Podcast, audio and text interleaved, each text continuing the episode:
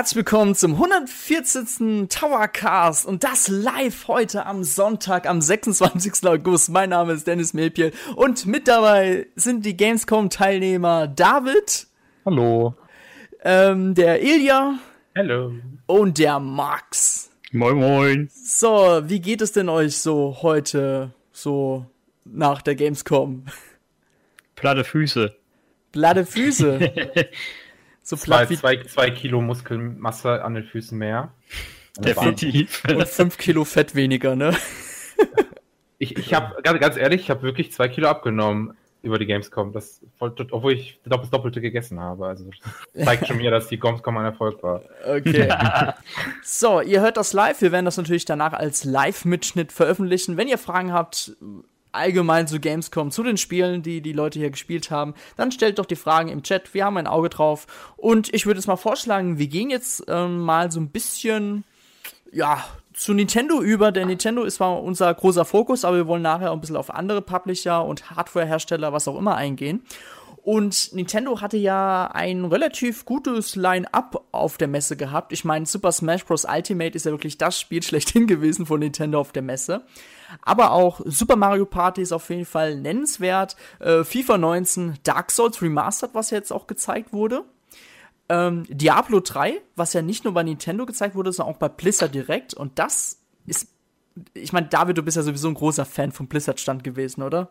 Ja, der Blizzard-Stand fand ich war mit der beste von der ganzen Messe eigentlich. und, und dieser, der Diablo-Stand war ja auch nicht gerade klein, oder? Ich meine, die hatten da ordentlich was aufgefahren auf jeden Fall. Das war genauso groß wie Overwatch und World of Warcraft und das andere Spiel nochmal? Keine Ahnung.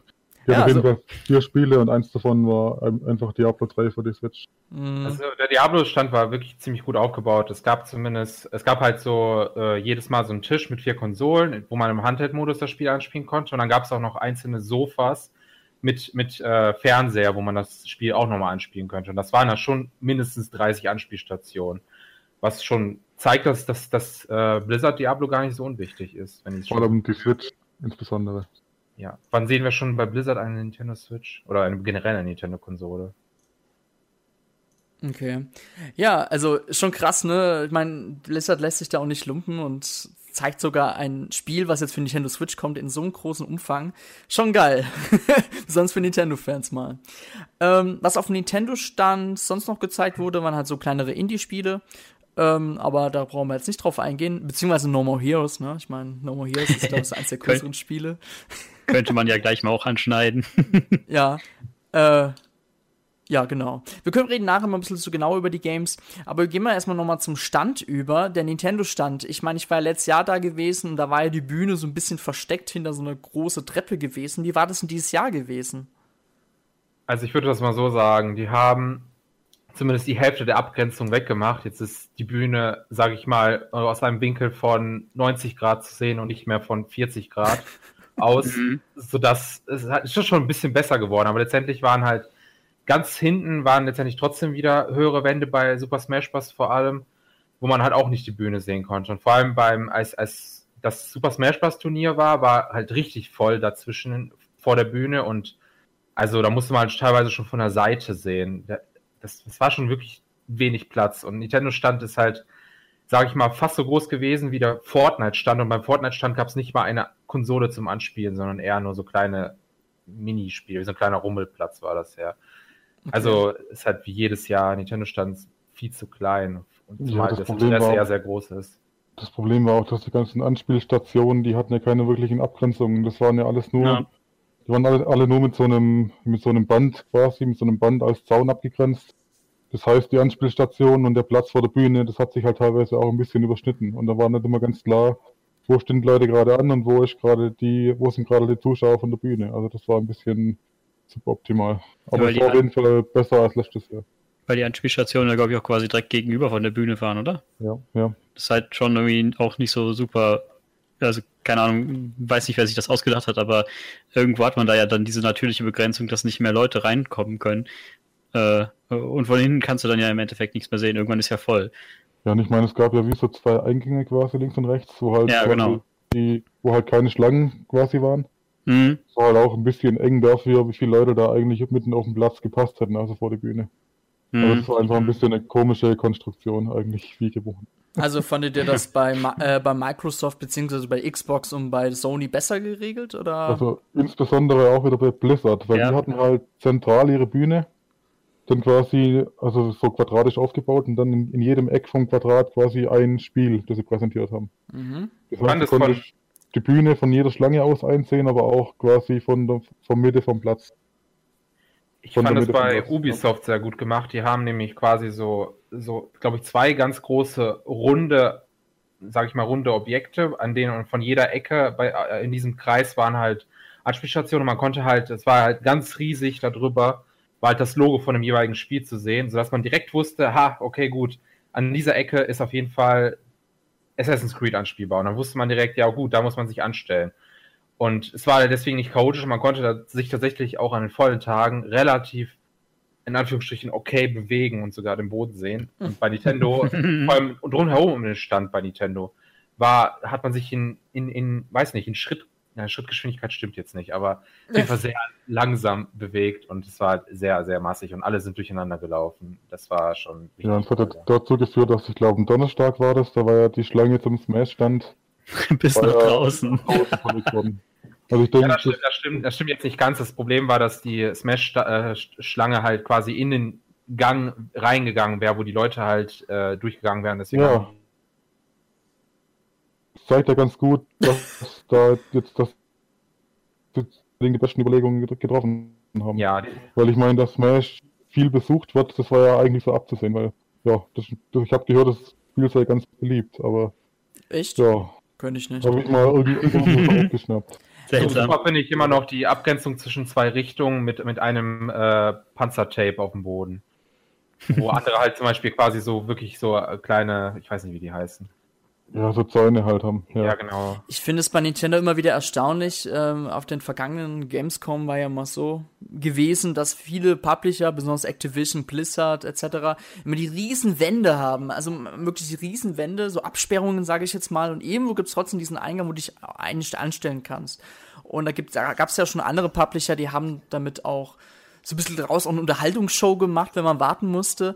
Und ich finde es bei Nintendo, ich weiß nicht, was Nintendo mit diesem Offenen erreichen will. Entweder will man zeigen, hey Leute, ihr könnt ja schon mal sehen, wie die Leute Spielspaß perfekt äh, ausführen können, aber ja, ich bin mir immer unsicher, was Nintendo mit erreichen will. Ich finde, es wirkt immer alles so billig und alles so, ja. alles auf Low Budget und ah, wir haben von, äh, von Nintendo Japan nicht so viel Geld bekommen. Ah, wir müssen jetzt echt mit dem auskommen, was wir haben. Das, ist, das wirkt leider wirklich so. Und das finde ich immer sehr schade, weil Nintendo ist eins der besten und größten äh, Videospielhersteller und die haben immer so einen Stand, wo man denkt, tut mir leid, äh, bin ich jetzt hier bei äh, Koch Media oder was ist hier los? Ja, also total. Ja, das Gute, was ich gerade gut fand, zum Beispiel bei Ubisoft hatten die noch neben jeder Station noch quasi so ein, sag ich mal, so ein, so ein Ort, wo man sich quasi selber fotografieren konnte. Zum Beispiel war bei Trials daneben halt so ein Motorrad, wo man sich draufsetzen konnte und halt ein Foto schießen konnte. Mhm. Und äh, es war halt schon, es war schon ziemlich kreativ und auch bei Starlink haben die, haben die richtig schön die ganzen, äh, die ganzen Figuren ausgestellt. Und das, sowas hat man, bei Spider-Man zum Beispiel auf dem Stand war halt noch so ein, so ein Auto aus New York, sodass man sich halt so ein bisschen gefühlt hat, als wäre man in New York. Und ja, die hatten auch so eine ganze Fassade, ne? Also ja, das war genau. ja schon ziemlich krass gemacht. Ja. Und, und ich weiß auf jeden Fall noch, letztes Jahr E3, als, als dieses, als die ganze äh, Stand von Nintendo quasi in diesen New Donk City Look versetzt wurde.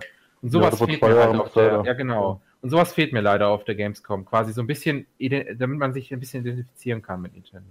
Ja, schon ja. ziemlich schmucklos. Auch so wie zum Beispiel jetzt, also grundsätzlich so das, das Konzept vom Stand erschließt sich halt einem nicht, wenn man drauf guckt. Habt ihr ja, im direkt eben auch schon gesagt. Sag mal so, am Dienstag war das noch alles sehr übersichtlich, wenn es nicht so voll ja. ist. Man wusste halt, ah ja, okay, gut. Sieht eigentlich ganz sinnvoll aus. Und vielleicht äh, dachten die sich bei den Planungen, als sie sich nochmal das angeguckt haben, ja, sieht eigentlich ganz gut aus. Und dann am Donnerstag spätestens ist das dann auch alles eskaliert. Ja, aber ich meine, ich bin jetzt ein bisschen größerer Mensch, also ich bin fast zwei Meter groß und ich kann das nur einigermaßen überblicken, aber wenn da jetzt halt ein kleinerer kommt, der blickt ja gar nicht, wo ist jetzt welche Schlange, wo kann ich hier überhaupt was machen, weil da ist überhaupt keine Ausschilderung, da ist gar nichts. Also interessant, dass sie die Indies sowieso ganz so da rein verbannt haben in, den, in die Mitte des Standes, sodass man eigentlich gar nicht sah, okay, wie komme ich da hin? Und was ist und, da überhaupt anspielbar? Ja. Was ist anspielbar, genau, und wo muss ich mich anstellen? Und muss ich mich für eine Seite anstellen oder kann ich mich für beide Seiten anstellen? Ganz komisch irgendwie. Weil ja, das war letztes Jahr besser, ja. Weil ja, letztes Jahr war es ja so gewesen, dass er am Rande des Standes war. Genau. Das, das war ja viel praktischer. Ja, das war bei, beim, beim, Paarspiel, beim Paarspielen aber auch wieder so, aber das waren, glaube ich, die mit einem, mit, einer höheren, mit einem höheren USK-Rating. Die hatten ja ganz vorne am Stand, also neben der Bühne quasi, oder quasi auf Höhe der Bühne, an der Seite, an der Wand, hatten sie, glaube ich, Dark Souls und äh, Diablo. So ein ja, paar stimmt. einzelne Stationen. Das sah aber auch so aber auch, also in die Ecke gestellt irgendwie so aus. Also das war nicht so richtig, ja, das sah halt schmucklos einfach aus, finde ich. Ja, ich würde sagen, gehen wir mal weg von der Standmeinung, gehen wir mal auf ein paar Spiele ein. Ähm, David, Dark Souls Remastered. Du bist ja, ein, also du und Max seid ja ziemlich großer Dark Souls-Fan. Wie fandet ihr das Spiel auf der Nintendo Switch? Ja, also ich muss erstmal sagen, dass ich jetzt kein großer Handheld-Spieler bin auf der Switch und wir konnten es lediglich auf dem Handheld anspielen. Und da hatte ich halt mit der Steuerung so ein bisschen meine Probleme, weil die, also mir sind die Joy-Con halt generell zu klein. Und bei Dark Souls brauchst du halt schon ordentlich äh, was in der Hand, finde ich. Also gerade auch für die Aktionstasten und für, das, für, den, für den rechten Stick, wenn du da ordentlich die Gegner tracken kannst und so weiter. Also damit hatte ich so meine Probleme, aber ich fand es ziemlich gut, dass sie das Steuerungsschema übernommen haben von, dem, von den anderen Dark Souls-Versionen. Okay. Also quasi, ja. bei der Xbox die A-Taste ist, ist, quasi, ist das bei der Switch quasi die B-Taste, so im Prinzip. Oh Gott, okay. Also gleiche, Ange also gleiche Knopf an äh, Anordnung, wie, genau. Genau, Anordnung. Okay. Das heißt, man schaltet das Menü quasi nicht durch äh, mit A weiter, sondern mit B. Ich glaube, in dem Menü, zumindest im Hauptmenü, ist es schon so, dass A bestätigen ist und B abbrechen ist. Aber das brauchst du halt in Dark Souls quasi so gut wie nie. Das ist ja doof. ich habe mich jetzt so schön dran gewöhnt jetzt wieder. Also ich finde das, find das ziemlich gut. Weil, ja. Okay. Ja, aber es spielt sich auf jeden Fall auf der Switch echt gut. Ich meine, wir haben jetzt nur, wir, wir hatten nur dieses äh, Tutorial-Level quasi von Dark Souls. Ja, wir durften nicht weiter. Da waren äh, die Mitarbeiter mit August, äh, wie, wie nennt man das, Argus-Augen drauf gestarrt. Ja. Sobald du im Feierlingsschrein warst, war, oh, hier ist vorbei. Ja, hm. das war. Performance-Probleme. ja, was? Alle Dark Souls-Kenner wissen ja, dass man theoretisch schon relativ schnell in das sag mal, in das performance-technische Problemgebiet des Spiels kommt. Also ich rede von Bright, von Blytown bzw. der Schandstadt. Und da wollte ich eigentlich hin, um mir das anzuschauen, aber das durfte ich halt leider nicht. Deswegen bin ich immer noch so ein bisschen zwiegespalten, weil, was die Portierung angeht. Okay. Weil ich finde es halt schon wünschenswert, dass sie wirklich auf stabile 30 FPS kommt. Mhm. Weil bisher lief es schon gut, sieht auch echt gut aus auf der Switch, auf dem Handheld. Mhm. Das aber immer halt, so immer noch so eine Skepsis dabei einfach. Also so ein paar Mini-Lags waren schon irgendwie dabei, ne? Ja, ich weiß es nicht genau. Hatte ich, auch, hatte ich auch so das Gefühl. Also man konnte das jetzt nicht so ganz genau bezeichnen, was man meinte, aber irgendwie so, so richtig hundertprozentig flüssig hat es sich noch nicht angefühlt. Aber vielleicht. Mein, meine Hoffnung ist ja, ich glaube, das war ja schon mal vor einem halben Jahr oder so gefühlt anspielbar, damals auf der PAX in, äh, auf der PAX East, glaube ich, in Amerika. Und ich vermute einfach mal, dass unsere Demo-Version auf der Gamescom quasi auf demselben Bild basiert wie jetzt die damalige anspielbare Version. Ja, das kann gut sein. Dass es halt deswegen quasi schon um einiges älter ist, das Ganze. Okay. Ähm, Max, hast du Diablo 3 gespielt? Äh, nein, leider nicht. In der Tat. Aber was kannst du eigentlich? Ilja, hast du Diablo 3 gespielt? Also ich habe tatsächlich, obwohl ich Diablo 3 noch nie vorher gespielt habe, habe ich zumindest auf dem Diablo-Stand mal ausprobiert. Mhm. Ähm, und ich, äh, also zumindest fand ich die Demo absolut furchtbar, weil man quasi, also die Demo war echt nicht gut, um Darks, äh, um Diablo 3 zu zeigen, denn man war halt quasi maximal gelevelt und hatte komplette, Ach. komplett maximale Ausrüstung und ist einfach quasi durchspaziert und hat die Gegner quasi mit einem Schlag alle gekillt. Aber zumindest konnte man sich äh, über die Performance quasi äh, ja, das, ein bisschen das anschauen und ja. ich fand es, also ich hatte wirklich gar keinen Lag mitbekommen, was ich halt auch ziemlich gut äh, fand und das, davon könnten sich vielleicht manche Spieler eine Scheibe von abschneiden. ähm, Was? zumindest, ähm, zumindest Diablo 3 ist jetzt halt kein Spiel, wo quasi du immer nur ein Objekt äh, hast, was sich bewegt, sondern manchmal kommen halt auch wirklich Wellen an Gegnern und dann sind halt also vielleicht 15 oder 20 Gegner auf einem Bildschirm.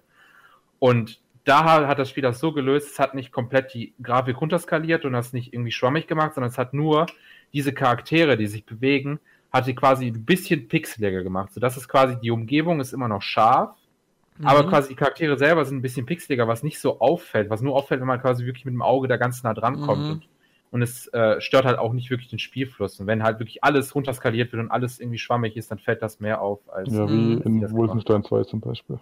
Ja.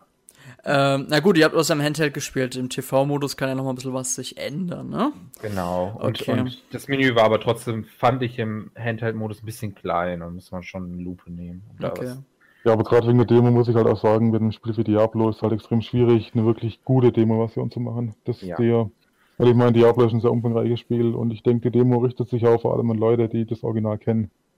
Und sich deswegen halt dann so einen Eindruck von der Switch-Version verschaffen können. Wenn du die Wobei ich hatte, ich hatte am Diablo-Stand neben mir einen, der meinte, der hatte irgendwie 500 Stunden Diablo gespielt und der war sehr unzufrieden mit dieser Demo. Oh, Okay, gut. Also der meinte halt, ja, das vermittelt von den falschen Eindruck vom Spiel. gut. ähm, Max, hast du Super Mario Party gespielt? Ja, habe ich. Oh, endlich, super. Zumindest, zumindest die fünf Minispiele, die man. Äh, Fünf Ja. Minispiele durftet ihr nur anspielen. Ja, oder? Das war doch dieses, Mhm. äh, wie hieß der Modus? Mario-Athlon oder so mal. Ja, irgendwie sowas. Geht, genau. der, geht der wirklich so lang oder war es einfach nur wegen äh, Demo bedingt und so? Äh, da war theoretisch konnte man auch noch äh, zwei mal fünf andere Minispiele auswählen, aber das tut Hm. leider nicht. What? Okay. Ja, äh, euer Eindruck von Super Mario Party. Ich meine, viele Fans freuen sich ja schon drauf, aber wenn man da schon den Namen Andy Cube hört, dann kriegen die meisten schon äh, das größte Erbrechen. Ähm, wie fandet ihr das? Das war ein bisschen langweilig, da musste man einfach nur vor, das waren so Geister, ne? Glaube ich, wegrennen. Ich fand das Ähm, lustig. Echt? Ich weiß nicht, das war, ja, das war schon sehr Standard so. Hast du äh, gewonnen? Äh, nein, ich habe verloren, weil Lisa mir in den Weg gelaufen ist. Schöne Grüße übrigens. ähm, nee, aber sonst, äh, ich fand das mit dem, mit diesem, was haben sie gesagt, Speckwürfel, aber es sah eher aus wie so ein Filetstück äh, Fleisch. Ziemlich interessant, was man dann auf jeder Seite anbraten musste und äh, sobald es an einer Seite angebraten war, ähm, hat der Joy-Con aufgehört zu vibrieren und dann musste man das quasi mit so einer Schwenkbewegung einmal auf eine andere Seite flippen und dann weiter braten. Okay. Das war ziemlich witzig eigentlich. Ich fand das übrigens sehr lustig, wie wir, als wir, also das, wir haben Super Mario Party gespielt, dass wir bei Nintendo im Businessbereich einen Termin hatten und dort sind halt, muss man sich das so vorstellen, dass quasi so, weiß nicht, fünf bis zehn Räume nebeneinander sind, wo sich halt Leute treffen und dann halt alle Spiele anspielen. Und die Joy-Con hat, waren, glaube ich, ein bisschen überfordert und es gab irgendwie echt, die, die haben auch nicht immer direkt reagiert. Ja, stimmt, der von. die, ja, genau, der von Daniel hat nicht reagiert. Beim nächsten Minispiel hat sich meinen Joy-Con irgendwie komplett in die falsche Richtung gesteuert, als ich gesagt habe. Irgendwie lustig, aber das ist jetzt natürlich äh, Extremsituation, die man jetzt halt nicht immer hat. Aber zumindest fand ich, also ich fand Super Mario Party ziemlich cool.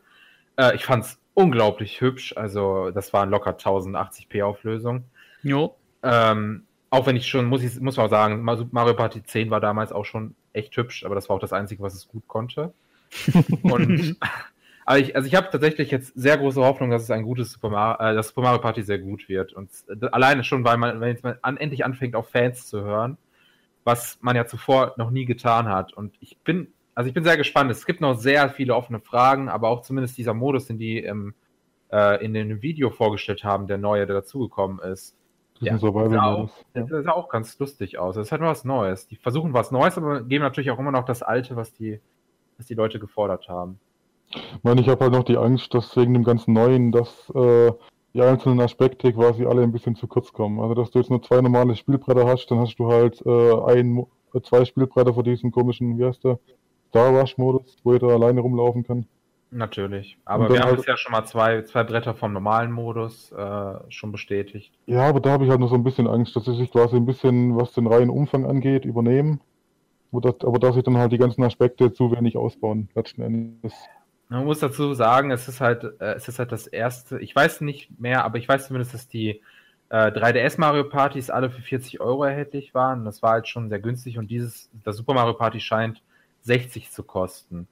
Und deswegen glaube ich schon, also da die schon wirklich einen Vollpreis verlangen, glaube ich schon, dass die da sich auch ein bisschen den Umfang. Ja, aber 40 Euro auf dem 3DS ist doch da der Vollpreis, oder was kostet ein normales Ja, 3DS? ich meine, das war von 40 bis 50 sonst. Ja, aber ein 3DS-Spiel kostet doch keine 60 Euro, also in keinem Nee. Fall. Hm. Ich glaube, 40 Euro ist schon Vollpreis für ein 3DS. Ja. Mhm. Na ja, gut, ähm, alles klar. Äh, habt ihr noch irgendwas von Nintendo, was ihr besprechen wollt? Oder, ich meine, Super Smash Bros. Ultimate, ja. Wollt ihr dazu noch was loswerden? ja, ich meine, wir konnten ein paar 1 gegen 1 Kämpfe machen Smash Bros. Hat leider wieder mit Items, aber wir haben die Items versucht, gekonnt zu ignorieren, was aber nicht immer geklappt hat. aber ja, das Spiel wird gut. Ich glaube, da zweifelt keiner mehr dran. Und Nee. ja, Echt? Hm, mal überlegen. Ja, mal schauen, ne? Okay. Und es wurde auch seitens von Nintendo versichert, dass, dass, äh, dass das Smash Bros. Team gerade so sehr im Stress ist, dass die nicht mal eine Zeit, äh, Zeit hatten, neue Demo zu entwickeln. Das heißt, es war halt immer noch die 3-Demo und ich finde, die ist halt sehr anstrengend, quasi wegen den Items. Wenn man halt ein bisschen kompetitiver spielt, dann ist es halt ein bisschen, sag ich mal, eine Bestrafung für einen. War naja, sehr limitiert. Naja, man will halt, man will halt locker bis September mit der, mit dem Retail an, also anfangen zu produzieren, dann will man natürlich einen gewissen Punkt fertig werden. Natürlich arbeitet man weiterhin dann für den Day One Patch, ne? Ist ja klar. Ähm, ja, ich denke, ich denke mal wirklich Goldstatus wird das Spiel dann im Oktober kriegen, oder? Was meint ihr? Ich denke, aber ich denke halt einfach, mhm. die sind halt so im Stress gerade, weil halt Nintendo möchte das als Weihnachtstitel verkaufen, weil sonst haben die nur ja, noch Pokémon und äh, deswegen weiß ich nicht, ja. ob es ganz freiwillig ist, aber auf jeden Fall kann ich mir vorstellen, dass die gerade sehr, sehr hart am Werk sind. Aber ich denke schon, dass es relativ gut geplant ist. Also der Release-Zeitraum. Natürlich, nur falls die auch Folgen, dass, der jetzt, dass das verschoben werden könnte, weil ich glaube, sonst hätten die auch während der E3 kein genaues Datum enthält. Nee, das wird auf keinen Fall verschoben. Das ist, äh, Glaube ich haben halt einfach das späteste genommen, was ging, quasi, äh, Anfang Dezember. Ich meine, ich bin da ganz froh drüber, weil es wurden auf der Gamescom einige gute Spiele vorgestellt. Und ich hätte für die alle keine Zeit, würde Smash oh, ja. rauskommen. Richtig. Nenn mal ein paar gute Spiele. Äh, das, dazu kommen wir noch. Dazu kommen wir noch. Dragon Quest 11. Enough said. Nostalgie, genau. ähm, um ganz kurz mal auf das Programm von Nintendo einzugehen. Also, ich hatte das Gefühl, letztes Jahr war das Programm seitens Nintendo of Europe und so weiter viel besser gewesen. Natürlich, man hatte Super Mario Odyssey letztes Jahr, da hatte man ja auch zum ersten Mal das Schlemmerland vorgestellt. Dieses Jahr war es so gewesen, man hatte halt ein deutsches Programm gehabt, das war halt ziemlich mit äh, Influencern und YouTubern beschmückt und man hatte also auch nicht neue Spiele gezeigt, sondern es ist mehr auf ja, mehr auf die Geschichte von Nintendo eingegangen, auf die Hobbys und so weiter und so weiter und so fort. Ähm, ab und zu gab es auch mal vorgefertigte Videos, wie zum Beispiel so Diablo 3 oder FIFA 19. Äh, gestern gab es jetzt ja mal ähm, ein Video, auch war auch vorgefertigt, Cinebreak Chronicle 2, diesem DLC. Ansonsten muss man sagen, das Programm, auch die Turniere waren eigentlich ganz okay veranstaltet, aber ich, ich finde immer, das hat so einen deutschen Geschmack. So dieses so, Ah, schwierig zu beschreiben. Also ich. Ich meine, was mir jetzt aufgefallen ist in den letzten beiden Tagen, wo ich auch mal reingeschaut habe, ich finde, es wird einfach nicht dem offiziellen YouTube-Kanal von einem so großen Unternehmen wird es irgendwie nicht würdig, finde ich. Mhm. Ich habe gerade immer das Gefühl, ich schaue wirklich irgendeinen, ja, irgendeinen Fan-Kanal zu dem Unternehmen und nicht das Unternehmen selber quasi. Ja. Also ich, ich, muss schon sagen, letztes Jahr haben die tatsächlich versucht, ein bisschen das Treehouse quasi. Die Treehouse-Livestreams sind meiner Meinung nach ziemlich erfolgreich. Also sie werden von vielen geschaut, weil sie mal da auch Weltpremieren halt gezeigt werden. Ähm, und, und auch Englisch ist. Und bitte? und auch Englisch ist, ne? Muss man auch sagen, ne? Ja, klar, es ist auch Englisch. Aber ja, aber was hat, was hat denn Nintendo letztes Jahr gemacht bei der Gamescom? Die haben halt ja, die haben, ich war ja letztes Jahr zu Hause äh, bei der Gamescom und ich habe mir das halt sehr gerne angeguckt. Also die haben halt wirklich quasi Gespräche, die haben halt auch Entwickler eingeladen, haben halt ein bisschen auch darüber geredet und haben halt, sag ich mal, zum Beispiel haben die ja eine Super Mario Odyssey Playstation Session gemacht und haben da so Sachen gezeigt, die haben sich versucht, auf die Sachen zu konzentrieren, die halt noch nie gezeigt wurden. Die sind zwar damals durch die Wüste gegangen und haben dann so ein paar Tricks, zum Beispiel, dass man Cappy wirft und auf ihn drauf springt und weiter zu fliegen, haben dann so ein bisschen sich versucht, halt was Neues zu zeigen. Und das Spiel war auf Englisch, damit halt ihn möglichst viele Leute sehen können, wurde auch von Nintendo Europe gestreamt. Und jetzt haben die sich halt einfach auf den quasi in Anführungsstrichen billigen Weg äh, äh, entschieden und haben quasi vorgefertigte Videos auf Englisch veröffentlicht. Und ich mein, weiß nicht warum. Vorgefertigte Videos finde ich ja gar nicht so schlimm, aber ich finde halt, das Treehouse wirkt auf mich generell besser geplant, weil die halt mhm. genau wissen, was sie zeigen wollen. Und die zeigen nicht einfach ein Spiel und reden irgendeinen Schwachsinn dabei, wie jetzt dieses Jahr teilweise, sondern die mhm. zeigen wirklich ein Spiel und gehen darauf ein, was sie da gerade zeigen und, und haben wirklich einen Plan, was sie auch zeigen wollen ich finde ja das ganze YouTuber, Influencer einbinden total schrecklich, weil ich finde, Nintendo sollte sich mal selber trauen, mehr Gesicht zu zeigen. Man könnte aus dem Gesicht von Tim Feldner mehr machen, ja. Man könnte ihm einen, richtigen Namen, eine richtige Marke draus geben für die Gamescom-Shows, ja. Dass man sich jeden, jedes Jahr freuen kann, ey, Tim Feldner kommt auf die Bühne, das und das wird bestimmt kommen. Ich freue mich drauf. Und jedes Jahr immer dasselbe, so, oh ja, Tim Feldner, so die Nebenperson oh ja, gut, da ist ja der YouTuber, dieser Influencer. Und ich finde einfach, damit wird Nintendo ein volles Gesicht weggenommen. Ich finde es so schade. Also, man könnte so viel mehr draus machen. Als ob Nintendo Ja, oder halt das quasi- Sorry. Ja. Oder halt es so aufziehen wie halt beim Treehouse, wo die ja auch immer die gleichen Leute haben. Ja. Die, das sind ja auch schon feste Gesichter und die kennt man und die schätzt man auch teilweise. Teilweise Ja, auch nicht. Nintendo of Europe hat zum Beispiel Filippo, den kennt man einfach mittlerweile. Oder auch den Chris, ja. Das sind so Gesichter, die kennt man, aber aus dem wird einfach viel zu wenig gemacht. Ich frage mich, warum, warum kann Nintendo of Europe nicht bei Japan anfragen, hey, äh, wir würden gerne mit äh, mit paar Leuten da live Super Mario Party oder was auch immer spielen. Ich meine, es kommen ja genügend Titel heraus. Ich meine, was ich ganz gut fand, waren die Gäste bei den Turnieren. Und die haben die Turniere auch ordentlich bereichert teilweise. Mhm. Aber Ich muss sagen, dass ich jetzt nicht Ja. so viel mitbekommen habe von der äh, Stage-Präsenz von Nintendo, aber ich fand zum Beispiel die Präsentation, das Interview zu Demon X Machina eigentlich ganz interessant. Ich weiß jetzt nicht, ob da so viel äh, neue Sachen drin waren, aber da waren zum, zumindest jetzt auch Entwickler und so, glaube ich, da. Auf jeden Fall das- ein Japaner. Aber das war ja leider das Einzige, ne, muss man Das sagen. war ja, Ja, das, das ja, war ja, auch in, das war ja auch in Englisch, oder? Weil ich glaube, Englisch hatten die ja sonst Ja. fast gar nicht.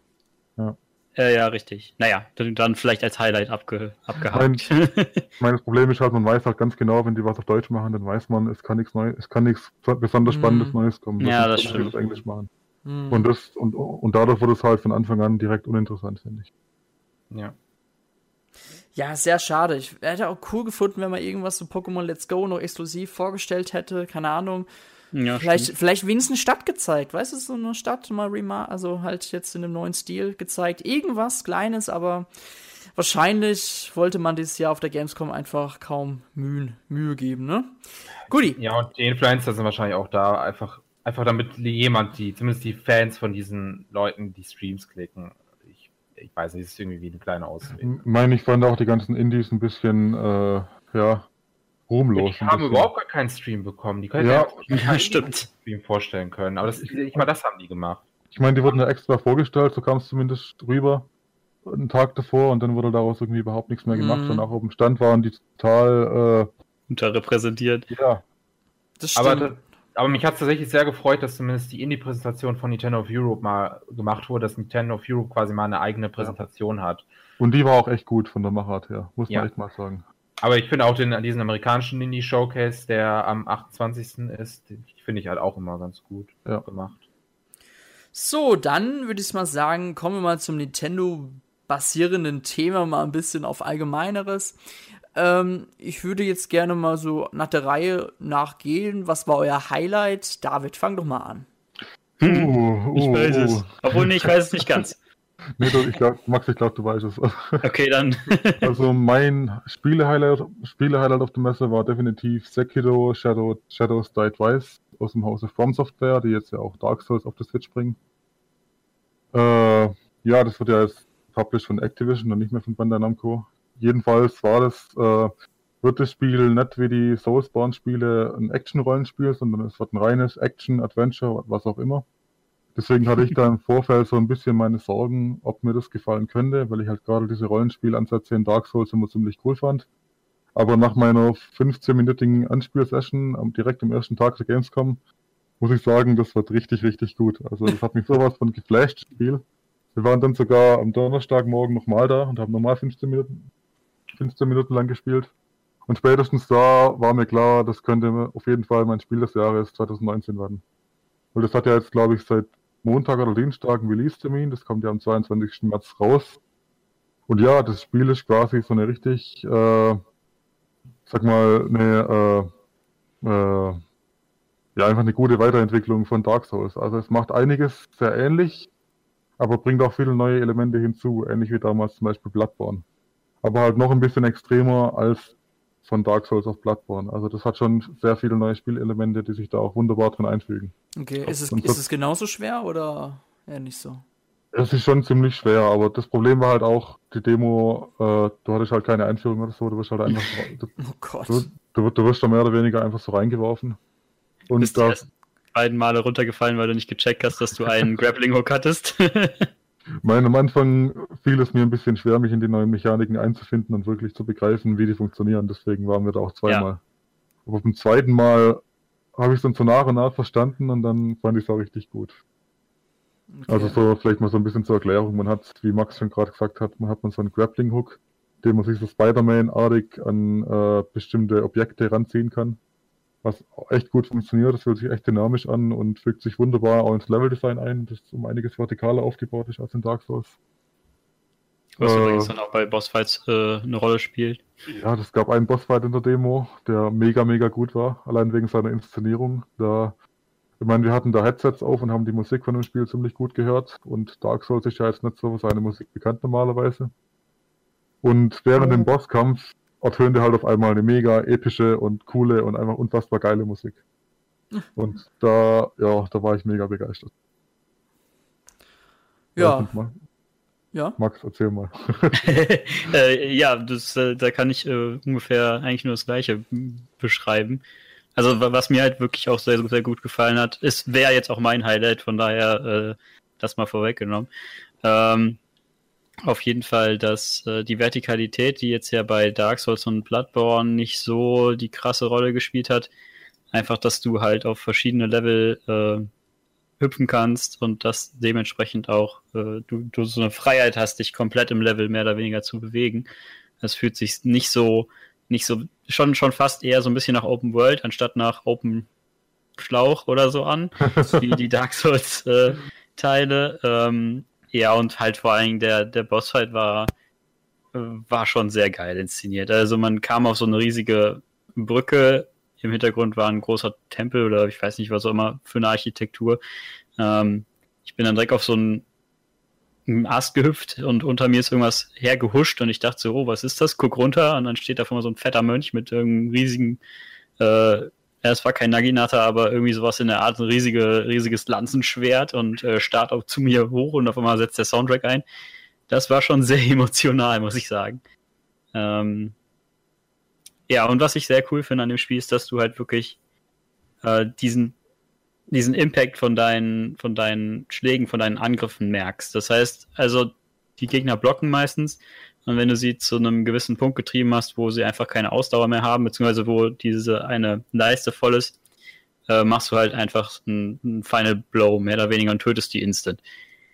Und gerade halt dieses äh, dieses, dieser Fakt, dass ich nicht auf Gegner eindreschen kann, wie ich will, sondern dass wirklich ein Schlag im Endeffekt tödlich sein kann, das finde ich irgendwie unheimlich cool und das passt super, super klasse zu dem Gameplay-Prinzip von Sekiro. Und auch zu dem Setting vor allem.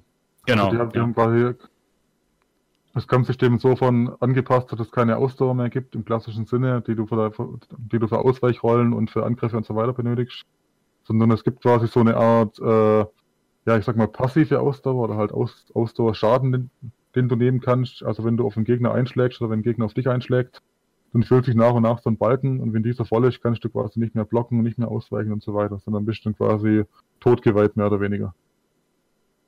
Und ja. das funktioniert in der Praxis halt ziemlich gut und sorgt dafür, dass sich das Ganze auch nochmal ein bisschen dynamischer und ein bisschen schneller anfühlt, finde ich, als Dark Souls. Weil du weniger so Downphasen hast, wo du gerade einfach kurz deine Ausdauer regenerieren musst. Okay. Also ich habe das Spiel auch gespielt, ohne Dark Souls-Erfahrung und bin ungefähr in diesen 15 Minuten zehnmal gestorben. ja, okay, ich auch, ehrlich gesagt, mal abgesehen davon. Ja. Nur, an einer, nur wahrscheinlich an einer anderen Stelle. ich meine, es gab relativ früh in der Demo oder halt äh, auf dem logischen Weg relativ früh in der Demo. Also das war ziemlich offen gestaltet, aber es war halt quasi so ein Weg, mehr oder weniger, äh, sag mal so, nicht vorgegeben, aber halt so ein bisschen empfohlen, so sah es zumindest aus. Und da kam halt relativ früh ein relativ starker Gegner. Und ich glaube, in dem sind einige Demospieler verzweifelt. Ja, den, konnte, den, den, konnte man zwar einfach, den konnte man zwar theoretisch auch einfach umgehen, aber ich denke, das haben die wenigsten gemacht. Ja. Gut, ähm, Max, hast du sonst ein anderes Highlight gehabt oder war das auch dein Highlight gewesen? Ich habe noch zwei Sachen, die ich ziemlich cool fand. Und ja, zwar. Du darfst nur eine sagen, sonst oh, verdammt. zu lang. okay, das eine habe ich ja eben schon ange angesprochen, so zumindest so halb. Deswegen würde ich einfach mal äh, 11 to 11 Memories Retold äh, an ansprechen. Das war ein ja, das, das, das hat wahrscheinlich niemand auf der Kappe gehabt, auch äh, wir nicht. Das ist ein Spiel von Bandai Namco, was über ähm, zwei Soldaten geht, die den Ersten Weltkrieg erleben aus verschiedenen Perspektiven und Gründen. Und das Ganze ist so sehr als Antikriegsspiel äh, aufge, ähm, mhm. aufgebaut. Der eine ist ein deutscher Soldat, der andere ist, glaube ich, ein Brite. Und ähm, du siehst dann also quasi so bekommst so mit, was, was denen halt passiert und wie die aufeinandertreffen und äh, wie sich die Geschichten und die Schicksale so ein bisschen verweben. Das Ganze ist so äh, dargestellt in einer Optik, die sehr so Ölgemälde, an, Ölgemälde, an Ölgemälde genau erinnert und äh, sich irgendwie so äh, fortwährend reproduziert. Also es sieht so aus, als würde, würden die Striche quasi immer wieder neu gezogen werden. Ist ein bisschen abgefahren, muss man sich, glaube ich, einfach mal angucken. Okay. Kann man schwer be beschreiben. Hm, es gab ja mal von Ubisoft mal so ein ähnliches Spiel, ne? Was auch so ein bisschen so Aufklärung war und so Geschichte mit reingepackt hatte. So Meinst du das 2, 2D-Spiel? Ja, genau, das 2D-Spiel. Das war mein oder? Nee. Doch, ich glaube. Doch. Warte, ich schau gerade mal. Das, nee, das war auf jeden Fall ein Spiel von Ubisoft. Das gab es mal gratis bei PlayStation Plus. Das weiß ich noch. Und das war eigentlich auch recht cool. Ich glaube, Valiant Hearts. Ja, Valiant Hearts. Ah, ja, genau. Das, ja, stimmt. Ja. Aber ja, ich, muss, ich muss zugeben, von dem Spiel, was du gerade erzählt hast, von Bandai Namco, das sagt mir jetzt gar nichts. Muss ich mir nachher mal ein Gameplay anschauen. Mhm. Ja, wie gesagt, ich glaube, das ist auch echt äh, ziemlich un also unbekannt. Ich glaube, das wurde auch erst zur Gamescom jetzt enthüllt, kann das sein? Das kann sein, ja. Vom Gameplay her fand ich es relativ unspektakulär, aber die Inszenierung war sehr cool, weil du halt die ganze Zeit wirklich hin und her geswitcht bist zwischen den beiden verschiedenen Charakteren. Und es hat schon hat irgendwie was gehabt. Also das hat mich auf jeden Fall ein bisschen überrascht. Wer jetzt zum Beispiel jetzt bei Sekiro wusste ich, das wird wahrscheinlich cool. Bei dem, das hatte ich halt gar nicht auf der Kappe, von daher eher so eine Überraschung für mich. Hat Spaß gemacht. Okay. Ilja. Hallo, ich Was war dein Highlight? ah, ja, verdammt. David, soll ich Ori nennen oder soll ich Spider-Man nennen? nimm Ori bitte, danke. Ich glaube, ich nehme Ori. Also, tatsächlich äh, haben wir uns an, den sehr kleinen, an die sehr kleine Schlange von Microsoft bei Ori angestellt, äh, um damit dann zu merken, dass, dass es irgendwie doch anderthalb Stunden gedauert hat, äh, weil, die, weil Microsoft halt einfach nur zwölf Anspielstationen hatte.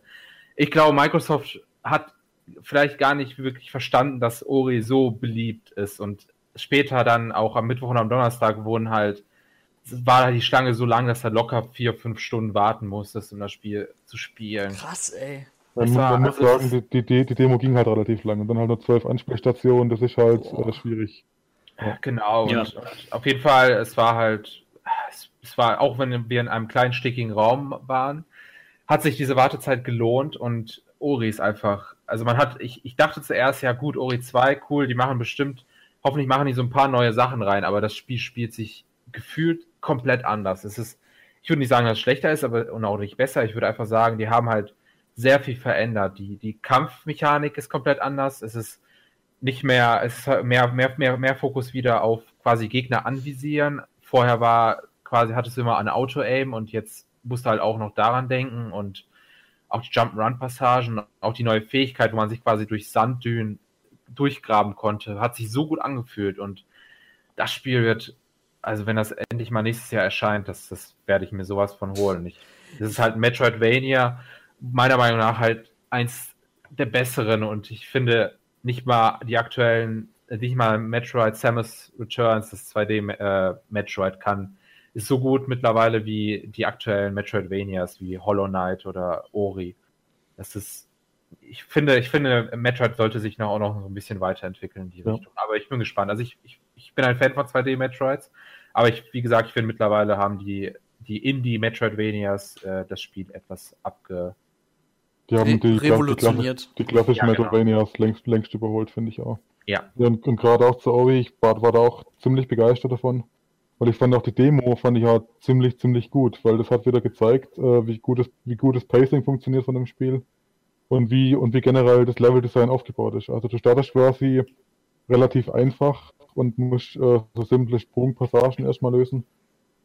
Und wurden halt immer wieder so ein paar neue Features quasi eingeführt, die du dann erstmal verstehen musst, dann kann, dann, die dann immer wieder wiederholt werden, bis du sie halt ziemlich gut ausführen kannst. Also so ein bisschen so Mario-Level-Design mäßig. Und dann bekommst du irgendwann eine neue Fähigkeit und da wirst du dann auch erstmal so langsam rangeführt, was kann die eigentlich, wofür ist die überhaupt da, bevor dann irgendwann alles kombiniert wird und du alles wirklich aus dem FF ausführen können musst. Das ist wieder super schwierig. Es fühlt sich wieder richtig gut an und das wird wieder genauso ein gleiches Meisterwerk wahrscheinlich wie der erste Teil. Also ich kann das Spiel kaum abwarten. Ja. Boah, dieser Hype, ey, bei euch. ich muss mir unbedingt den ersten, ich muss mir unbedingt den ersten Teil noch für die Xbox One mal holen. Ich, mein, ich finde, das einzige Spiel, das wirklich an Orbi rankommt im Metroidvania-Spektrum, ist wirklich Hollow Knight. Das fand ich auch ziemlich großartig. Ja. Aber ich glaube sogar, oder ich finde sogar, dass Orbi vielleicht noch ein Ticken besser ist als Hollow Knight.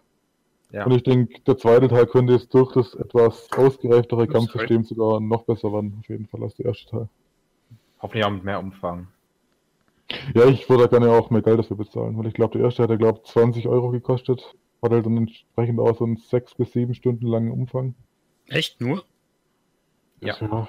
War relativ klein. Also. Lass mich mal kurz bei Steam gucken. Könntest du, könntest du auf jeden Fall gut in einem Nachmittag durchspielen. Oder halt an einem Abend. Ja, es war, also ich, es war eins der wenigen Spiele, die ich damals, damals wirklich durchgesuchtet habe in zwei ja. Tagen und sowas ja. passiert bei mir selten. Ja. Tatsächlich das aktuellste Spiel, was ich durchgesucht habe, war Steam World Deck 2. Ich, ich habe, glaube ich, zwölf Stunden gebraucht, aber es kann auch sein, dass ich einfach schlecht gespielt habe. Vielleicht ja, bist du einfach schlecht. ja. Das war ja auch schon ziemlich anspruchsvoll, der erste Teil. Hatte ja auch so eine coole Speichermechanik, dass du da selber deine Checkpoints in der Welt setzen konntest.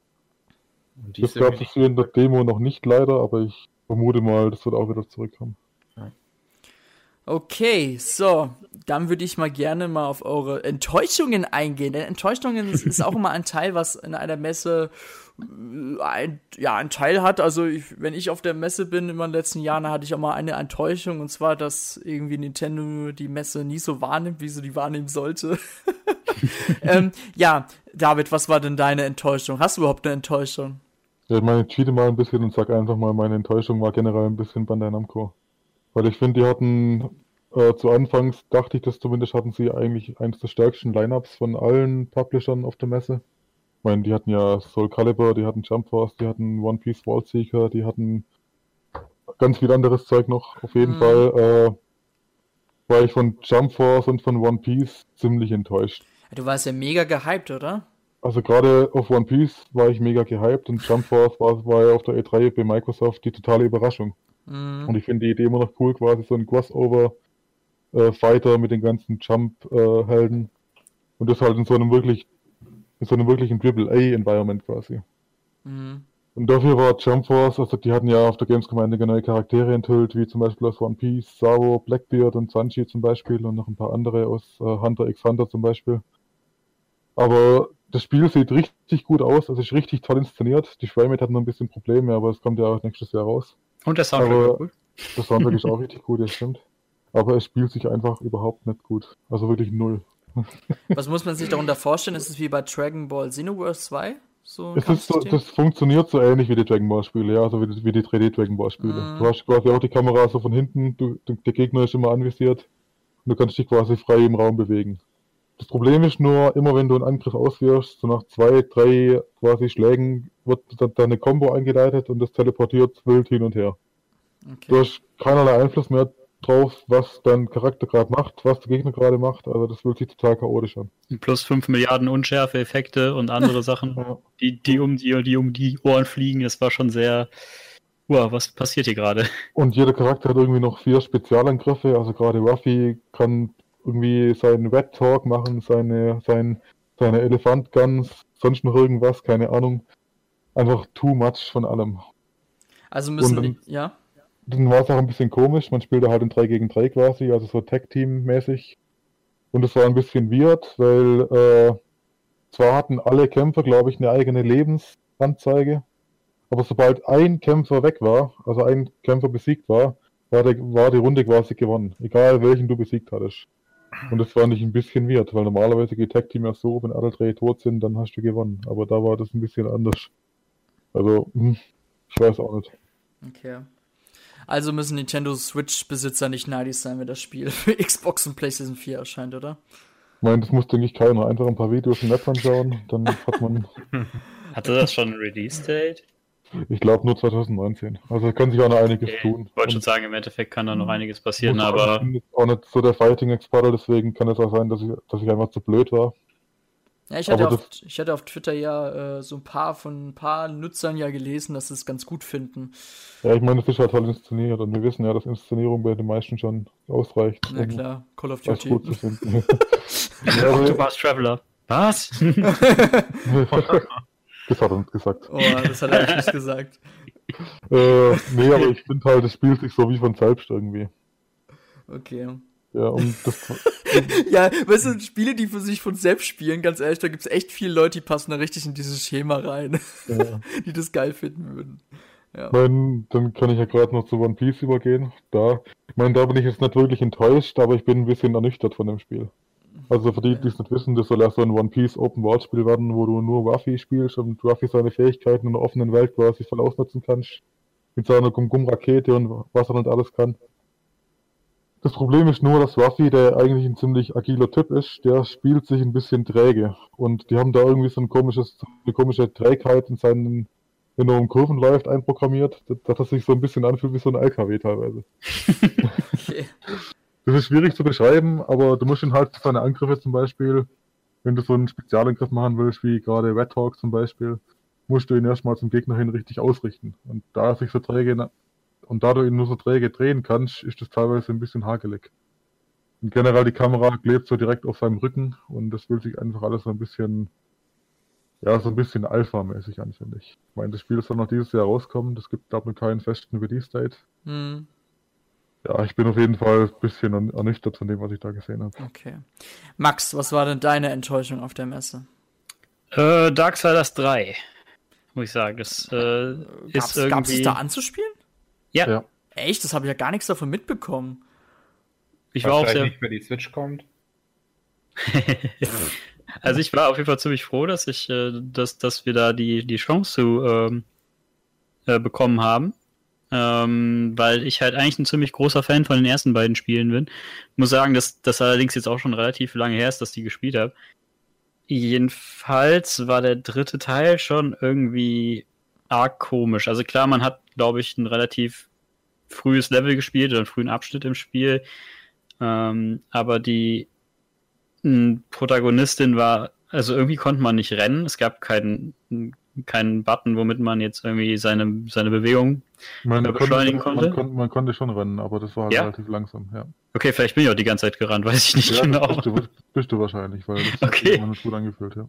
Äh, ja, und dann das Moveset war von den Attacken her ganz okay. Ich glaube, David, du meintest, dass es irgendwie langweilig und repetitiv gewesen wäre, ne? Ich meine, man könnte halt mit einer Angriffstaste so, so eine Combo ausführen, aber das war halt gefühlt immer dieselbe. Und das war immer das, und das war halt für jeden Angriff immer dieselbe Combo. Das hat sich halt irgendwann, Ich hatte irgendwie so das Gefühl, dass ich noch irgendwie an, ein, zwei andere Kombos rausgefunden habe, aber äh, was auch immer. Also ich fand, so, so gesehen war es okay für so ein, für so ein frühes Stadium im Spiel. Äh, das Kreaturendesign war eigentlich auch ganz cool und das, das Charakterdesign eigentlich auch. Hauptproblempunkt war bei mir, glaube ich, einfach dieser Bosskampf, der dann irgendwie da getriggert äh, wurde. Der Boss an sich war, war super cool gemacht. Ich fand auch das, äh, den Dialog davor cool. Ähm, und schön in Szene gesetzt, aber der Bosskampf an sich war halt einfach äh, unheimlich langweilig. Also dann irgendwie so nach einem Drittel des Lebens ähm, ist das äh, ist dieses komische Krähenvieh einmal auf den Boden gesprungen, dann ist der ganze Boden weggebrochen und du bist quasi eine Etage in diesem verrottenen Gebäude runtergefallen und musstest dann irgendwie über so ganz komische Hüpf-Plattformen und Schwungelemente, wo du dein Kettenschwert dran äh, schmeißen musstest, zum Boss kommen und den aus der Luft reißen, weil der da irgendwie rumgeschwebt ist, währenddessen aber irgendwie nicht angegriffen hat und gar nichts gemacht hat. Äh, äh, wenn man runtergefallen ist, musste man das Ganze dann halt eben nochmal machen und das war so, äh, ich weiß nicht, Ja, so- Marke, weiß ich nicht. ja, ich finde, das ganze Spiel hat sich irgendwie noch so ein bisschen unterentwickelt angefühlt. Ja, also als hätte Genau. man sich nicht wirklich so Gedanken ge- darüber gemacht, wie man jetzt mit äh, Momentum umgeht. Also ja, genau, genau. wenn, wenn ich halt in einem Bossfight bin, dann, dann will ich halt drauf kloppen und Attacken ausweichen und rumspringen und äh, halt äh, so richtig bei der Sache sein und nicht, oh, jetzt bin ich runtergefallen von der Plattform. Jetzt muss ich wieder alle anderen acht Plattformen hochkraxeln. Das war einfach überhaupt nicht spannend. Ja, und gerade wegen dem Momentum, es gab zwar eine Sprint-Taste, aber du konntest quasi, wenn du, wenn du von dem Sprint aus in den Sprung übergegangen, übergegangen bist, dann war der Sprung quasi wieder in G-Tempo. Also du konntest nicht das Momentum vom Sprint in den Sprung zum Beispiel mitnehmen, was ich total weird eingeführt habe. Das Mal. Ja. Oder bei diesem Kettenschwert, wo du das da an die Rohre ranschleudern konntest, konntest dich da überhaupt nicht bewegen. Du konntest da nur straight nach vorne dich über die Abgründe drüber schwingen, ohne da irgendwie Kontrolle drüber zu haben. Ja, und das hat auch irgendwie immer nur so alle 50, Also quasi irgendwie immer nur jedes halbe, jedes zweite Mal funktioniert. Ja, das, das war sehr komisch irgendwie. Wann soll das Spiel erscheinen? Steht es schon fest oder? Ich guck mal ganz kurz. live, live recherchieren. 27. Äh, November, ja. Also Echt? sie haben noch ein schon? bisschen Zeit, aber nicht naja, mehr viel. Ein bisschen Zeit, das Spiel wird 100% schon fertig sein. Ja, wahrscheinlich schon. Okay, krass. Ja, dann braucht man ja auch nicht neidisch sein, dass es für nicht für die Switch kommt, ne? Ja, ich, ich habe immer noch so ein bisschen die Hoffnung, dass der erste Bosskampf einfach nur ein Stinker war, aber okay. die ist sehr verschwindend gering. Okay. Ilja, was war denn dein, deine Enttäuschung der Messe? Ja, also nachdem wir schon über den Nintendo-Stand äh, gesprochen haben, würde ich tatsächlich die Messe allgemein als Enttäuschung besprechen, weil warum will man jedes Jahr einen Besucherrekord einfahren? Ja. Ich kann es ich kann's immer noch nicht verstehen. Also man, man feiert jedes Jahr einen Besucherrekord bei einer Messe, die immer noch viel zu überfüllt ist. Also am Mittwoch war es tatsächlich noch, haben wir uns schon ein bisschen beschwert über wie voll es war, aber dann am Donnerstag haben wir uns, haben wir uns äh, noch mehr beschwert. Wieder, ja, genau. Und also ich finde, man könnte locker 20 bis 30 Prozent äh, weniger Leute dahin lassen. Man könnte die Eintrittskarten gerne um 10 Euro erhöhen. Ich glaube, dass äh, die, Mess die Gamescom ist immer noch viel günstiger als andere Messen, ist mir aufgefallen. Und dann vielleicht einfach nur 20, 30 Prozent weniger Leute äh, reinlassen, weil es ist, ist, wenn, wenn dann auf einmal eine Massenpanik kommt, dann ist das, könnte das echt ein Problem sein, weil da sind so viele Menschen, vor allem in der Halle 9 bei Nintendo, sind so viele Menschen, da kannst du dich nicht bewegen. Und dann versuchen die Leute ja noch, versuchen, versuchen ja die Veranstalter noch die Wege quasi umzuleiten, damit man erstmal um das halbe Messegelände herumgehen muss, damit man wieder reinkommt, wenn man in die eine Richtung wollte, während die andere Richtung halt wieder durch die normalen Hallen durchspazieren konnte. Und also das war, ich kann es nicht verstehen. Man könnte halt immer noch die Karten vielleicht für einen Tag limitieren, einen Tag Gamescom für jede Person und dann schafft man halt das, auch mehr an einem ja. Tag. Man, das ist halt, ja, ich. ich meine, und ich bin auch der Meinung, dass quasi die, das Geld, was die durch die, durch die Tickets quasi noch einnehmen, also durch die, durch die, die dann letztendlich dann noch den Besucherrekord auslösen. Ich denke, das Geld geht dann durch die ganzen Security-Leute, die da brauchen, um das Ganze, um das Ganze irgendwie gescheit zu organisieren und gerade und gerade die ganzen Umleitungen und so weiter aufzustellen.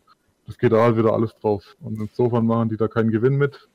Es ist, es ist einfach nur für jeden, der die Gamescom besucht, nervig. Also. Naja, ähm, ich hoffe ja irgendwann eines Tages, dass die Messe in Frankfurt stattfindet, denn Frankfurt hat wirklich eins der größten Messegelände in Deutschland. Ich bin ja selber äh, jedes zweite Jahr äh, beruflich dort auf der Messe. Dann war ich ab und zu auf der Buchmesse dort und das Gelände ist so unglaublich fucking groß. Da wäre wirklich die Gamescom wirklich eins der größten Videospielmessen der Welt. Äh, hätte einfach da nur ein Zuhause. Natürlich heißt es ein bisschen anders, nicht Gamescom, weil wir wissen ja Leipzig Games Convention und Köln Gamescom aber ähm, eine Videospielmesse in Frankfurt, die einfach in so einem riesigen Maße wäre, wäre extrem geil. Aber ich glaube, da ist einfach EA und Ubisoft haben irgendwie noch zu viel Macht, weil die sind ja gerade so eins der Partner von dieser, ich glaube, BEU oder heißt die so. Ich, äh, Game heißt sie mittlerweile. Game heißt sie mittlerweile. Okay, Ilja, du bist gut äh, informiert. Äh, du bist heute nicht gekündigt. ähm, diese, diese Ga dieser Game-Verband ist für mich wie eine Mafia, ja. Ähm, da sind EA und Ubisoft etc. drin und die, die sind natürlich in Köln zu Hause fast, ne? Und die denken, oh ja, wir machen das in Köln, dann haben wir weniger Transportkosten etc. Das ist, ach, das ist alles so korrupt und ich, ganz ehrlich, Hannover oder Frankfurt, das wären die Messegeländen überhaupt schlechthin. das Wort zum Sonntag. Aber bislang, meines Wissens nach, äh, ist, glaube ich, nur noch 2019 gesetzt, dass es in Köln ist und danach werden vielleicht neue Verträge ausgehen. Ja, da, da wird es wieder Ausschreibungen geben, was auch immer, ja. Ja, und ja aber ich kann mir, kann mir nicht vorstellen, dass sie das irgendwie ändern wollen, nee. weil das ist ja schon ein ziemlich großes Ding geworden, mittlerweile ist in Köln. Aber warum haben die das damals von Leipzig nach Köln verschoben? Äh, naja, da gab es viele Sachen zu bemängeln. Erstens hieß es, es wäre angeblich zu klein, was im Nachhinein stimmen könnte. Die Durchgänge waren ziemlich schmal, auch ziemlich heiß. Dann äh, die Infrastruktur war nicht so gut. Also da gab es schon einige Kritikpunkte. Natürlich gab es auch viele positive Punkte, aber ja, wie es halt so ist, ne? Hat man sich ja. da doch anders entschieden. Ich weiß noch, wo ich auf der letzten Games Convention, was auch meine erste Videospielmesse war, ähm, da, hat, da hat sich dann auch schon die Gamescom mit gewissen Prospekten sich auch ziemlich über Leipzig lustig gemacht. Und das fand ich auch schon damals schon ziemlich daneben, muss ich zugeben. Aber man muss auch sagen, die Gamescom, die Messe in Köln an sich selber hat besonders in den ersten drei, vier Jahren ziemlich viele Fehler gemacht und auch dumme Marketingaktion gemacht, wo ich mir dachte, muss das jetzt sein? Also, die Kölner Messe ist, äh, darf sich auch nicht so mit rumbekleckern. Ne? Also, die mhm. haben auch schon ziemlich viele Fehlschläge gehabt. Ja. Sorry, Ilja, dass ich dich unterbrochen habe. Ja, ich wollte genau das wissen. Ah, okay, gut. ich bin informiert. Okay. Ähm, ja, gut, es waren eure Enttäuschungen. Ähm, ich würde gerne jetzt zum Abschlussfazit überkommen, was auch gleichzeitig eure Meinung zu diesem Jahr sein soll. Und David, fang doch einfach bitte mal an. Also war es ein Abschlussfazit zur Gamescom oder, oder, oder wo? Ja, so Abschlussfazit mit Meinung gemischt halt. Ne? Ja, also ich meine, ich fand die Gamescom dieses Jahr schon ziemlich gut. Äh, fand es, es gab jetzt nicht die großen Kracher auf der Gamescom, so generell fand ich. Also ich meine, klar, Sekiro und Obi fand ich richtig cool, aber ich meine, es gab jetzt auch schon mal größere Spiele so auf der Gamescom. Aber ja, ich denke, es war eigentlich wie zu erwarten. Es war, war anstrengend. äh, ja. Ob ich nächstes Jahr wieder Lust drauf habe, das weiß ich jetzt ehrlich gesagt noch nicht, aber ja, mal schauen. Okay. Nee, also es war im Endeffekt wirklich gut. Max. Ja, so wie jedes Jahr, ne? Du denkst immer, ich habe keinen Bock mhm. mehr, aber nächstes Jahr hast du dann doch wieder Bock. Ja, ja, so geht's und, mir immer. also, keine Ahnung, ich, ich, ich mag halt dieses Messetreiben an sich und äh, auch wenn ich dann jeden Tag platte Füße habe und so, irgendwie fühlt sich doch ziemlich cool an. Ähm, ich für mich selber habe irgendwie im Moment eher so das Gefühl, dass ich viel mehr Spaß aus so kleinere Titel ziehe. Ähm, und vor allen Dingen so äh, im Indie-Markt irgendwie so gerade mein, meine Heimat gefunden habe. Ich weiß nicht genau. Äh, mal abgesehen davon, dass das Sekiro natürlich trotzdem wahrscheinlich mein, mein Spieler-Highlight 2019 wird. Ähm, aber halt gerade so, so Spiele, die. Sorry, Max, aber ihr sagt schon ja. 2019, wir wissen nicht mal, was von Nintendo 2019 kommt, ja. Ja, ja. Ist ein, ist ein, äh, wenn, ist es nächst, wenn es nächstes Jahr Metroid Prime 4 kommt, dann ist sowieso wieder alles über ein Bord geholt. Ja, das also stimmt war, auch wieder, ja. ja. Ja, ja ist vielleicht ein bisschen zu weit vorgegriffen, aber wird, es wird wahrscheinlich auf, ein, auf jeden Fall eines der besten, meiner besten Spiele 2019 werden. Ähm, nee, aber dass ich halt sowas wie dieses 11 to 11 Memories Retold einfach super cool finde, weil, weil es einfach so eine ganz andere äh, Herangehensweise hat. Ähm, oder halt auch einfach so den, den Indie-Bereich grundsätzlich ziemlich cool finde, eigentlich auf der Gamescom, auch wenn er mal gnadenlos überfüllt ist. Weil man da halt sich wirklich auch mal mit den Entwicklern unterhalten kann. Also so von wegen, ja, das sieht cool aus, was hast du dir dabei gedacht? Und erklär mir doch mal das Konzept und so. Das finde ich einfach total klasse. Mhm. Ähm, ja, und jetzt zum Beispiel bei Nintendo auch sowas wie Wargroove oder äh, Travis äh, Strikes Again fand ich beide ziemlich cool und äh, ich weiß nicht, ich brauche im Moment halt diese, diese krassen Blockbuster-Titel irgendwie nicht. Vielleicht ändert sich das nächstes, nächstes Jahr ja wieder. Aber von mhm. daher fand ich die Messe eigentlich schon ziemlich cool. Es waren viele Spiele, viele coole Spiele dabei. Ähm, und wenige wirkliche Enttäuschungen, abgesehen jetzt vielleicht von Darksiders 3. Für mich. Okay. Hat sich auf jeden Fall gelohnt. Was ich auch gerade sagen muss, ich fand viele Cosplayer dieses Jahr echt richtig gut. Also da wieder ja. mass massiven Respekt für den Aufwand, die, die da jedes Jahr betreiben. Mhm. Das stimmt auf jeden Fall. Ja, Ilja? Ja, also es war jetzt tatsächlich im Gegensatz zu euch allen, war es meine erste Gamescom als Presse und ich muss sagen, das ist halt schon echt eine, man sieht, es ist eine ganz andere Sicht auf die Sache. Man hat seine Termine und ich muss sagen, mir, mir haben die Termine mehr Spaß gemacht als quasi ja das, das, das Quetschen in den Messehallen, denn ich hatte quasi bis auf Nintendo nur Indie-Termine, aber ich habe ich hab, fand die richtig super, weil du hattest halt immer bei den Indie-Ständen hattest immer einen Entwickler neben dir oder vielleicht manchmal auch den, sogar den CEO des Indie-Unternehmens, der dir halt wirklich das Spiel, der wirklich richtige Insider-Informationen zum Spiel verraten konntest. Du, der hat ja gesagt, ja, was sie sich dabei gedacht haben. Und äh, ich habe ich hab ja auch zum Beispiel gefragt, ja, hey, wie, wie, war, wie war eigentlich der Switch-Port? Und ich habe zum Beispiel da ein, zwei Demos gespielt. Da war der Switchport vielleicht zwei Tage alt und ich hatte halt einfach mit dem rechten Stick einen Mauszeiger noch bewegt, weil das halt mit Unity vom PC portiert wurde, aber es lief halt super flüssig und, und die Entwickler haben auch gesagt, ja, hey, die Switch ist super und äh, Nintendo unterstützt uns auch richtig. Vielleicht können wir auch noch äh, ein kleines Wort über ein Interview, das wir, oder das heißt nicht ein Interview, aber ein Gespräch äh, abseits von der Messe mit, äh, mit dem Brian von Image and Form hatten, der uns halt auch ein bisschen gesagt hat, er findet er findet halt Nintendo wirklich am besten, vor was, was halt darum, wo es darum geht, halt um Indie-Support. Er meint halt, ja, die beantworten halt sehr schnell Fragen und so. Und dann hat er gesagt, ja, Sony ist halt irgendwie mehr auf PlayStation VR derzeit fokussiert und Microsoft äh, sagt er, ist halt von der Indie-Abteilung ein bisschen unterbesetzt. Und das heißt, er hat halt richtig Nintendo gelobt und die sind halt richtig große Nintendo-Fans und spielen auch gerne Nintendo-Spiele. Und äh, ich kann mir, also, und ich wahrscheinlich kommt nie wieder, also ich kann mir nicht vorstellen, dass jemand ein Image in Form spielt ohne Nintendo Switch Unterstützung kommen wird. Ich glaube, da die Chance, dass es nicht entgehen. Ja, glaube ich auch.